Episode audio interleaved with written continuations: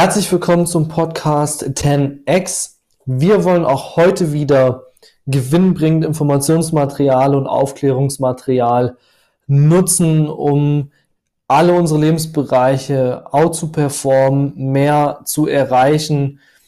Und heute mit einem ja sehr besonderen Thema, für mich auch ein Herzensthema, ähm, wo es um das Thema Geld, das Thema finanzielle Bildung auch geht und mit einem Thema, man sieht es ja schon in der Überschrift. Ja, was, was ähm, schon bekannt ist, aber viele gar nicht so auf dem Schirm haben oder vielleicht auch viele gar nicht wissen, warum es wirklich wichtig ist, auch zumindest ein paar Key Facts darüber zu haben. Wir werden ähm, das Ganze auch so aufbrechen, dass du im Nachgang des Podcasts weißt oder dieser Folge weißt, warum es wichtig für dich ist, heute vielleicht auch aufzupassen, ähm, dass du auch einen sehr, sehr tollen Nutzen für dich, ähm, für deine Entscheidung danach rausziehen kannst. Ja, warum das Thema ähm, und was ist überhaupt auch das Thema Einlagensicherung? Jeder wird es vielleicht schon mal gehört haben oder vielleicht auch du. Wenn nicht, ähm, was ist jetzt die Einlagensicherung? Wenn du ein Konto bei der Bank eröffnest, dann ähm, tritt die Bank ein sogenanntes Haftungsrisiko für dich ein bis zu einer Grenze von 100.000 Euro. Mittlerweile ähm, liegt es bei Banken auch schon bei nur noch 50.000 Euro. Das heißt, man merkt, diese Einlagensicherung geht mittlerweile runter. Was heißt das aber für dich konkret? Bis zu dieser Summe, 50.000, 100.000 Euro, da vielleicht einmal der Appell an dich zu überprüfen, Mensch, wo liegt denn bei dir die Einlagensicherung? Ist dein Geld vollständig abgesichert.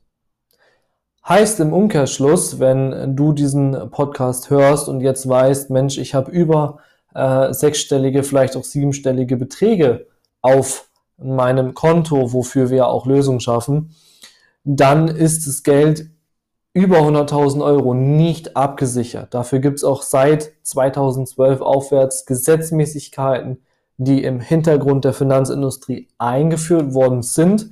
Die werden wir hier auch noch durchleuchten, um sozusagen das Geld, was dann da drüber liegt, in der Pfändungsmasse, ich sag mal, zu enteignen, nehmen zu dürfen, um sozusagen die Wirtschaftlichkeit der Banken dann auch zu retten. Zur Einlagensicherung, wie setzt sich die zusammen? Gibt es einen Bankenverband und dieser Bankenverband zahlt sozusagen Rücklagen ähm, ein sogenanntes Deckungskapital in einen Einlagensicherungsfonds.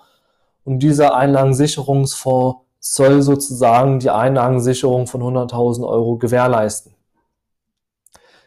Jetzt, ähm, ja, es ist einfach wichtig, einmal zu schauen, was ist denn wirklich im Einlagensicherungsfonds enthalten. Hier habe ich ähm, sehr viel recherchiert.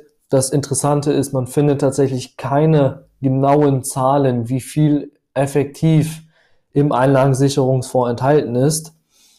Ähm, ich ich stelle jetzt meine Schätzung an, in der Regel sind so zwischen 10 und 15 Prozent Deckungskapital und wir haben aktuell, und die Zahl darf man sich auch mal auf der Zunge zergehen lassen, drei, über drei Billionen, Billionen Schulden äh, aufgebaut im Staat.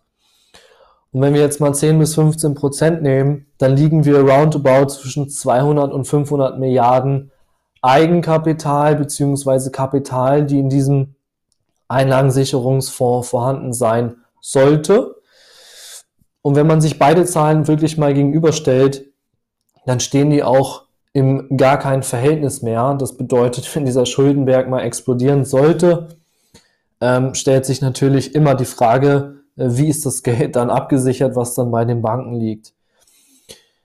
Um mal so eine Referenz zu geben, ähm, ist ja immer wichtig, Parallelen zu haben. 2007, 2008 Weltwirtschaftskrise, da hatten wir in Deutschland 200 Milliarden Schulden.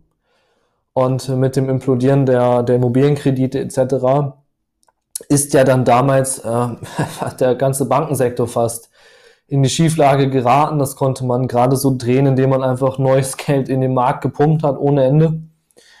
Und wir sprechen heute von drei Billionen Schulden. Ja, das ist mehr als das Zehnfache, was wir damals hatten. Und ähm, ich bin gespannt, wo das ähm, auf jeden Fall hinführen wird. Man hat ähm, auch Statuten genommen, das heißt, man hat mal geschaut zu 100.000 Euro. Also wer sich mit dem Thema Geld und dem Geldsystem auch mal beschäftigt hat, da werden wir auch nochmal drauf eingehen. Der weiß, dass Geld ja als Giralgeld wirklich per digitalen Knopfdruck gedruckt werden darf, muss man natürlich immer schauen, was ist als Gegenwert vorhanden. Ja, weil nur erzeugte Luft ohne irgendeinen ähm, Gegenwert, ähm, ja, bleibt dann halt auch nur Luft.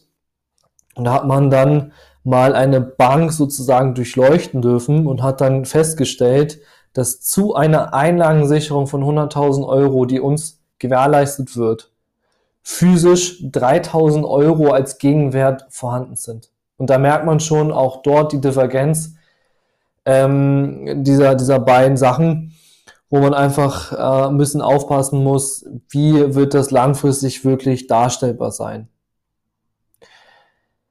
Frühere Einlagengrenzen, wichtiger Punkt, wo lagen denn mal früher die Einlagengrenzen, auch in Deutschland, auch in der EU. Wir sind ja mittlerweile eine Transferunion. Auch in Deutschland lag die Einlagensicherung mal bei 20.000 Euro. Ja, die wurde per Gesetz dann irgendwann angehoben. Die darf aber auch per Gesetz genauso wieder runtergesetzt werden. Das heißt, mal so spielerisch gedacht äh, und vorsichtig ausgedrückt, wenn es mal in die Schieflage geraten sollte und der, der Staat braucht da wirklich Geld, ist es ein einfaches, die Einlagensicherung runterzusetzen, äh, vielleicht auch wieder auf 20.000 Euro und zu sagen, alles darüber finden wir jetzt wieder. Ein wichtiger Punkt, der damit reinspielt und der die Dramatik, äh, man darf das, denke denk ich, auch so ein bisschen äh, so betiteln, verstärkt, ist das, was 2015 passiert ist. Und zwar hat dort die EZB den Gläubigerstatus abgeschafft. Eine Sache, die überhaupt nicht gut war und viele gar nicht mitbekommen haben. Was ist dort passiert? Im Grunde der Begriff Bürger ist ja nichts anderes als ein Begriff. Der Bürger bürgt für die Staatsschulden des Staates. Ähm, da muss man, das darf man sich auch mal auf der Zunge zergehen lassen. Und bis 2015 war es so, dass wir als deutscher Bürger für die Staatsschulden des Landes gehaftet haben. Also wenn wir jetzt äh, Stand 2021 nehmen, die drei Billionen Schulden, dafür hätten wir jetzt gehaftet. Jetzt ist aber eins passiert 2015. Durch die Abschaffung des Gläubigerstatus haften wir deutschen Bürger zum Beispiel nicht nur mehr für unseren Staat, sondern für die komplette Europäische Union. Das heißt, auch wenn wir wieder solche Szenarien haben sollten, wie in Griechenland, wo die Banken komplett pleite waren, wo die Staaten wie Italien, Spanien und Co. komplett pleite sind, müssen oder dürfen auch wir von unserem Privatvermögen, von das wir sehr hart arbeiten gehen, am Ende haften. Und ähm, das führt natürlich zu einem Umlageprinzip, ähm, das ja einfach für, für den kleinen Sparer einfach nicht mehr tragfähig ist. Und da einfach ähm, sehr stark Vorsicht walten lassen. Das heißt, ähm, es, es muss nicht nur heißen, dass, wenn man mal jetzt das so betiteln möchte, wir irgendwie in eine Schieflage geraten müssen, in Anführungszeichen vielleicht Wirtschaftskrise, sondern es reicht schon, wenn ein Land in der Europäischen Union ähm, dort nicht mehr hinterherkommt, Stichwort vielleicht wieder Griechenland, äh, Stichwort Italien, Stichwort Spanien und andere Länder, dann selbst dann wird es schon auch für unser Privatvermögen sehr, sehr stark belastend. Und wenn wir dann noch die nächsten Gesetzmäßigkeiten durchsprechen, wird auch sehr, sehr deutlich, weshalb wir größtmöglich das Geld nicht mehr bei der Bank halten sollten. Fazit. Ja, was ist jetzt das Fazit? Wir haben eine Einlagensicherung bis 100.000 Euro, wo man einfach dagegen stellen muss, im Verhältnis Schulden und Realwirtschaft kann diese Einlagensicherung wirklich greifen. Es gibt ähm, ein, ähm, eine, ein Berliner äh, Gerichtshof, ein, ein Urteil, wo eine äh, Dame 2010 war das, quasi ihr Geld eingeklagt hat, also über 100.000 Euro Und da wurde das Urteil äh, ja vernichtend abgeschmettert. Heißt, über 100.000 Euro ist das Geld komplett weg. Und für uns Bürger besteht auch überhaupt kein Rechtsanspruch aus diesem Einlagensicherungsfonds. Um lösungsorientiert zu denken, ja, also was ist jetzt 10x, was wollen wir daraus mitnehmen, um sowieso äh, Outperformance zu erzielen auf dieser Ebene, ähm, es ist sowieso sinnfrei, Geld in großem Stile bei der Bank zu halten, gerade in der Niedrigzinsphase. Liquidität ist immer wichtig. Ähm, Geld ist aber eine, eine energetische Form, die wir zum Arbeiten bringen müssen. Das heißt, Geld ist dazu da, um Geld zu produzieren. Ähm, also Nummer eins, wichtig ist, dass Geld nicht über 100.000 Euro, also alles über 100.000 Euro sollte möglichst von der Bank verschwinden. Wenn man jetzt absolut sicherheitsorientiert ist, sollte man das Geld auf zwei Banken mindestens aufteilen. Also es reicht nicht, ein, äh, zwei Konto bei derselben Bank zu haben, sondern wir müssen dann wirklich zwei fremde Banken haben und dort das Geld aufteilen. Und über 100.000 Euro, ja, wie gesagt, wichtig, einfach dort das Geld sinnvoll zu investieren, sinnvoll äh, in Produktivkapital anzulegen.